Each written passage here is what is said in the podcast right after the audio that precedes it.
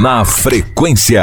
No dia 20 de março é comemorado o Dia da Felicidade. Em meio a tantas notícias ruins, restrições em relação ao entretenimento, o dia se tornou ainda mais importante. Afinal, a Organização das Nações Unidas oficializou a data em 2013, justamente para lembrar da importância da felicidade nas vidas das pessoas. A busca da felicidade é um dos objetivos fundamentais do ser humano, de acordo com a organização. Estamos vivendo sob a pandemia de coronavírus, que já matou milhares de pessoas e está em crescente proliferação em diversos lugares do mundo, incluindo aqui o Brasil. Porém, mesmo nesse cenário, é possível e preciso encontrar motivos para sorrir. É sobre esse tema que vamos conversar hoje com a Elza Loboski, que é psicóloga. Elza, boa tarde para você, seja bem-vinda à No Frequência. Para a gente começar, muitas pessoas estão encarando pedidos de autoridades da saúde para ficar em casa como algo negativo. De fato, não é fácil ter a liberdade de ir e vir limitada,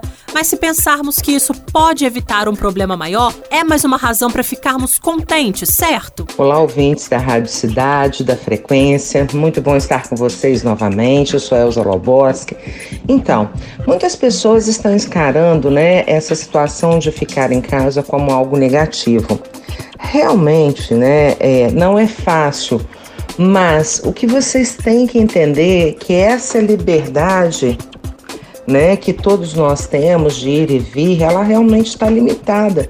Mas a gente tem que pensar que isso é para um bem maior, né, por uma razão é, de saúde, de cuidado com os nossos familiares, amigos e os outros e as outras pessoas. Então a gente tem que ficar bem, tem que ficar feliz de poder estar em casa, sabendo que nossos familiares estão seguros e as pessoas também por conta da nossa do nosso cuidado. Temos razões para comemorar o Dia da Felicidade? Nós temos razões todos os dias para estarmos felizes.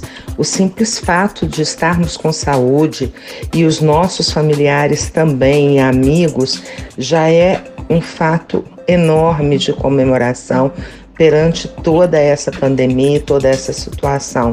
Então nós precisamos estar atento para esses detalhes, né, que não são pequenos, que é o estar tomando um café com a família, almoçando com a família, jantando com a família, podendo colocar os seus filhos para dormir, coisa que em tempos atrás, né, você estaria no trânsito, ainda não estaria em casa, não poderia estar vivenciando isso.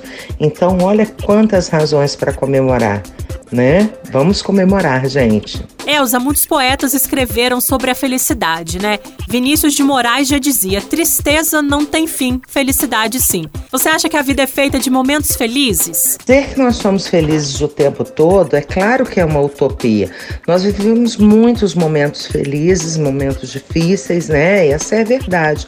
Apesar de todos os poetas e cientistas, né, trazerem a importância da felicidade, principalmente os cientistas trazendo que essa essa felicidade é importantíssima para que a gente esteja bem, né, com saúde mental, com saúde psicológica.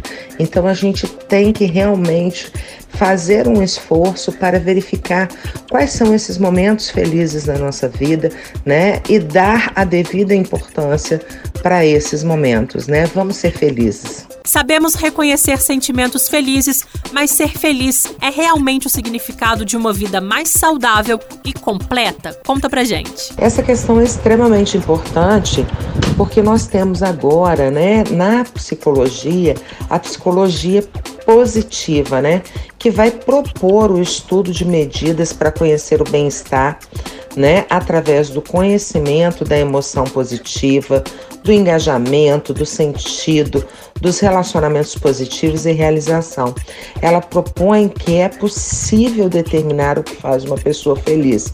Então é possível conhecer o que é essa felicidade e criar, né, formas de estar mais felizes dentro do nosso contexto de vida. Na frequência. Alguns fatores podem ser externos e fora do nosso controle, né? Mas existem algumas ações que podemos pôr em prática para nos sentirmos mais satisfeitos com a vida. Exatamente. Alguns fatores podem ser externos, né?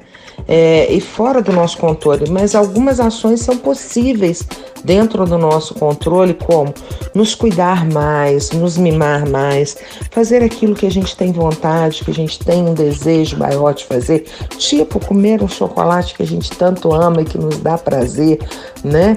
Falar com aquela pessoa que tem um tempo que a gente não fala, né? Isso dá satisfação, isso dá alegria, isso dá felicidade.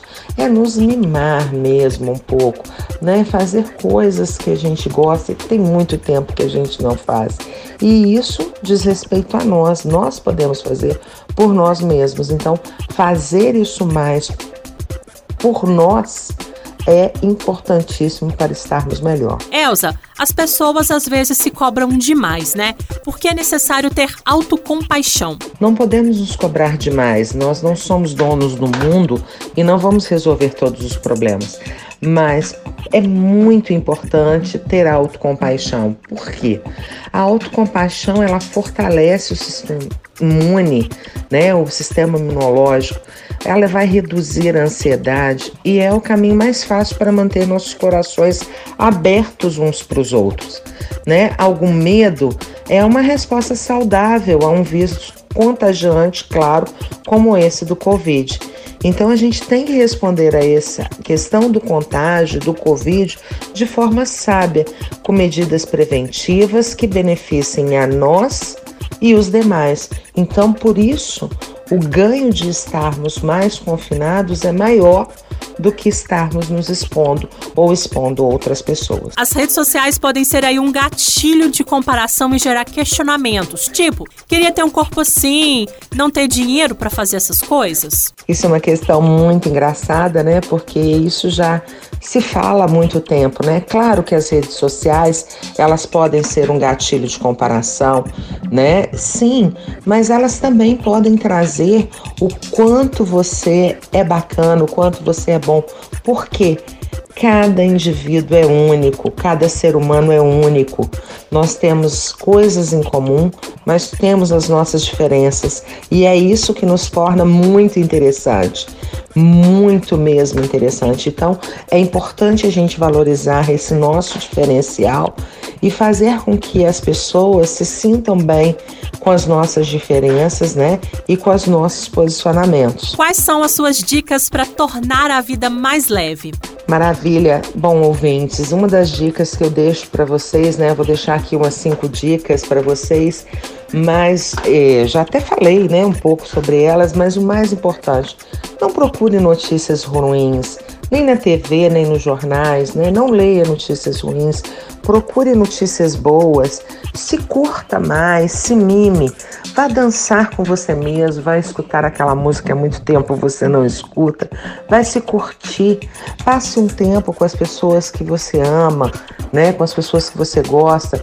Se você está distante de alguma dessas pessoas, mande uma mensagem, ligue para essa pessoa, faça um vídeo, né? Fale de áudio com essa pessoa e, mais legal ainda, faça alguma coisa importante para alguém, alguma coisa bacana, né? Ajude um vizinho, ajude uma pessoa na rua, faça algo bacana.